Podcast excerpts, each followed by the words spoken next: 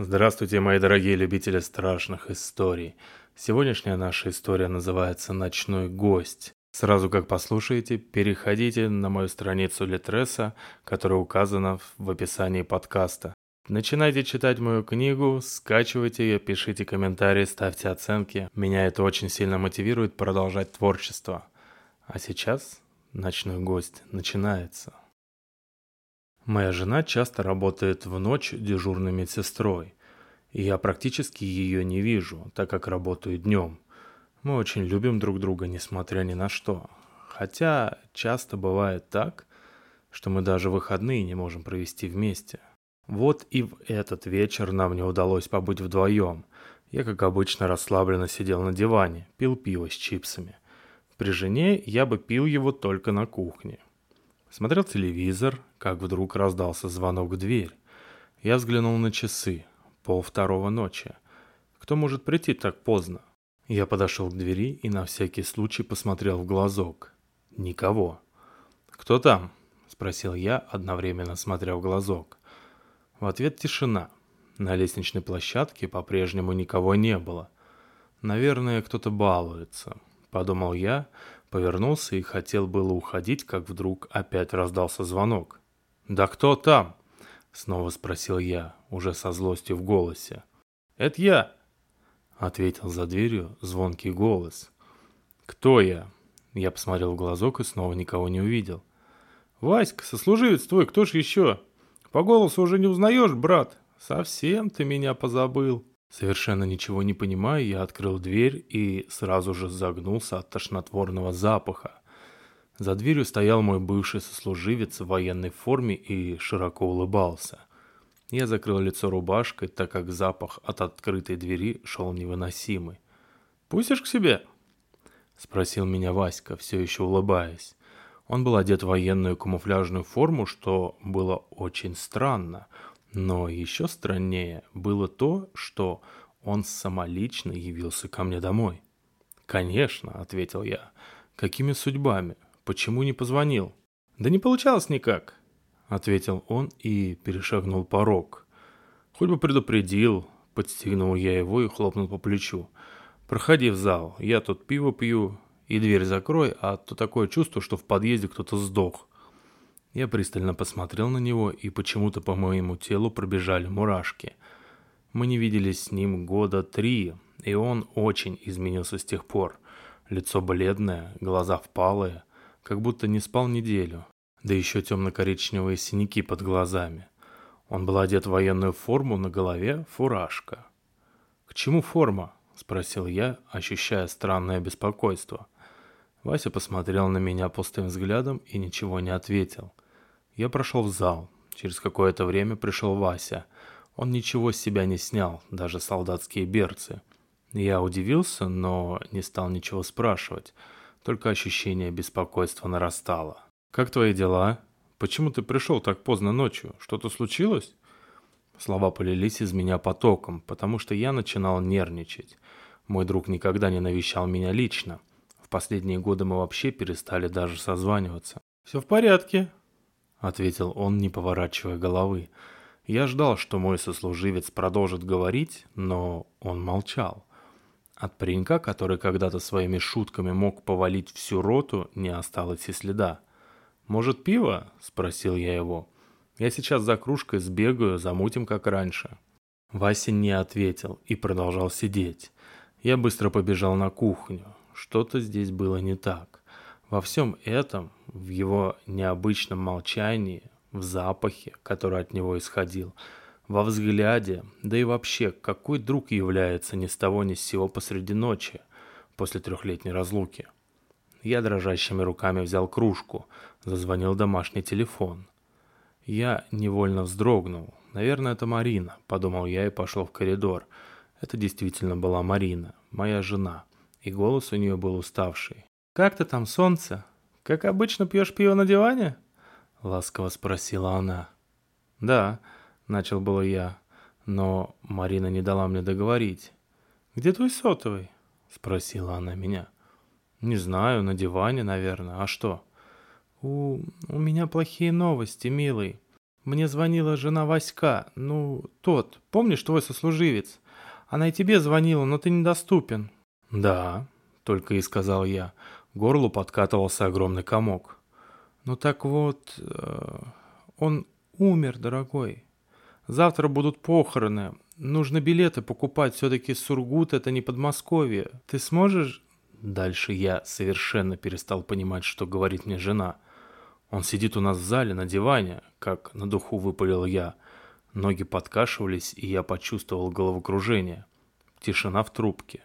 «Кто сидит?» «Вася», — выдавил я.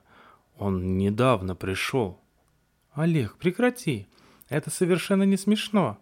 Как можно шутить такими вещами? Вы же служили вместе». Недовольным голосом проговорила Марина. «С чего бы мне шутить, Марина? Вот он сидит на диване, дайте ему трубку?» Спросил я, чувствуя, что скоро сойду с ума. «Олег, прекрати меня пугать. Вася погиб, дорогой!» Прошептала Марина. «Его жена мне позвонила недавно, просила тебе сообщить, так как она не смогла до тебя дозвониться. Похороны завтра будут, говорю же». «Марина!» — сказал я, опираясь на стену рукой, так как стоять было невыносимо. «Он сидит у нас в зале, на диване, он жив!» «Ладно, дай ему трубку, раз он там», — спокойно попросила Марина. «Ты же можешь перенести ту трубку туда?» «Хорошо», — ответил я, хотя сердце сковывало ледяным страхом. Почему-то не хотелось идти в зал, где сидит он. Но ведь он жив, хотя запах, а еще его не было видно в глазок. Наконец логика победила. Мертвецы не ходят и не разговаривают. Здесь наверняка какая-то ошибка. Я вошел в зал. Вася сидел в той же позе и, не двигаясь, смотрел на экран телевизора. «Эм, «Вась, брат, э, можешь поздороваться с моей женой? Я сказал, что ты зашел в гости. Поздороваешься?» «Конечно», — неожиданно бодрым голосом ответил мой друг и, улыбнувшись, повернулся ко мне — Увидев эту знакомую мне Васькину улыбку, я вздохнул с облегчением и дал ему трубку. «Здравствуйте. Я Василий, друг Олега по армейке. А вы его жена?» Бодрым голосом начал Василий. Марина, видимо, что-то отвечала. Вася просто держал трубку у уха и улыбался. Тут я заметил кое-что. По волосам и шее моего друга медленно ползла струйка алой крови. «Так и есть. И ваш муж составит мне компанию?» ответил он на какой-то вопрос Марины. «Хорошо, я передам ему трубку». Он передал мне телефон, я взял его, не спуская глаз с алой полоски на его шее. «Олег, уходи оттуда!» — закричала Марина не своим голосом. «Не знаю, кто это, но это не Вася. О, Господи, Олег, умоляю тебя, уходи, я сейчас же позвоню в полицию!» Мое сердце ухнуло в пятки. Я не мог произнести ни слова.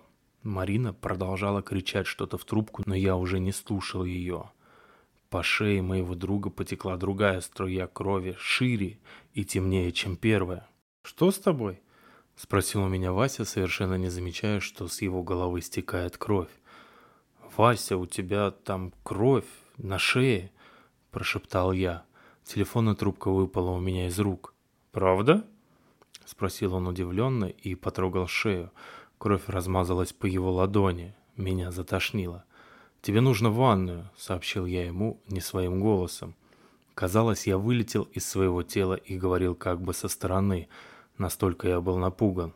«Хорошо», — сказал он и встал с дивана, сняв фуражку. Я посмотрел на его голову и застыл от ужаса. Верхушка головы вместе с частью мозга отсутствовала. На этом месте было лишь кроваво-черное месиво. Вася прошел мимо меня, заледеневшего от ужаса, и через минуту я услышал, как в ванной заурчала вода. Через мгновение в моих глазах стало темнеть, и я почувствовал, как отключаюсь от реальности. Очнулся я от сильного удара по щекам. «Очнись, Олег!» Это была Марина, и она плакала, сидя на коленях передо мной. Я резко вскочил. «Где он?» – спросил я у жены. «Здесь никого не было. Полиция сейчас допрашивает соседей», ответила Марина, поглаживая меня по щеке. «Он был здесь», — сказал я. Как никогда сильно захотелось закурить. У него не было половины головы, Марина. Половины головы! Марина страшно побледнела и обняла меня за шею. Я заплакал. «Это хорошо, что ты упал в обморок», — проговорила Марина, обнимая меня. «Слава богу, что это произошло. Если бы ты не отключился, он бы забрал тебя с собой. Знаешь, что он мне ответил, когда я сказала ему, что его жена сообщила мне о его смерти? Сказал, что так и есть, и что ты составишь ему компанию». Я промолчал. Уравновешенный, всегда уверенный в себе, логичный и практичный. Это больше не про меня. Впервые после армии я захотел закурить и больше никогда не бросать. Полиция в тот день опросила всех соседей. Никто никого не видел. Больше они ничего сделать не могли, да, и не хотели. На самом деле они вообще сомневались в том, что кто-то приходил и смотрели на меня как на сумасшедшего, когда я в который раз рассказывал им все подробности. Когда я перешел к части, где у моего сослуживца под фуражкой был виден мозг, они переглянулись, извинились и ушли. Марина была в шоке и тоже не могла ничего сказать. Сейчас у меня руки дрожат так, что я не могу ничего делать. За эти два дня я чуть не посидел от ужаса. Снова начал курить и не знаю, как жить дальше. Меня все время мучает только один вопрос. Почему я? Конец. Подписывайтесь на подкаст и до новых и удивительных встреч. Пока-пока.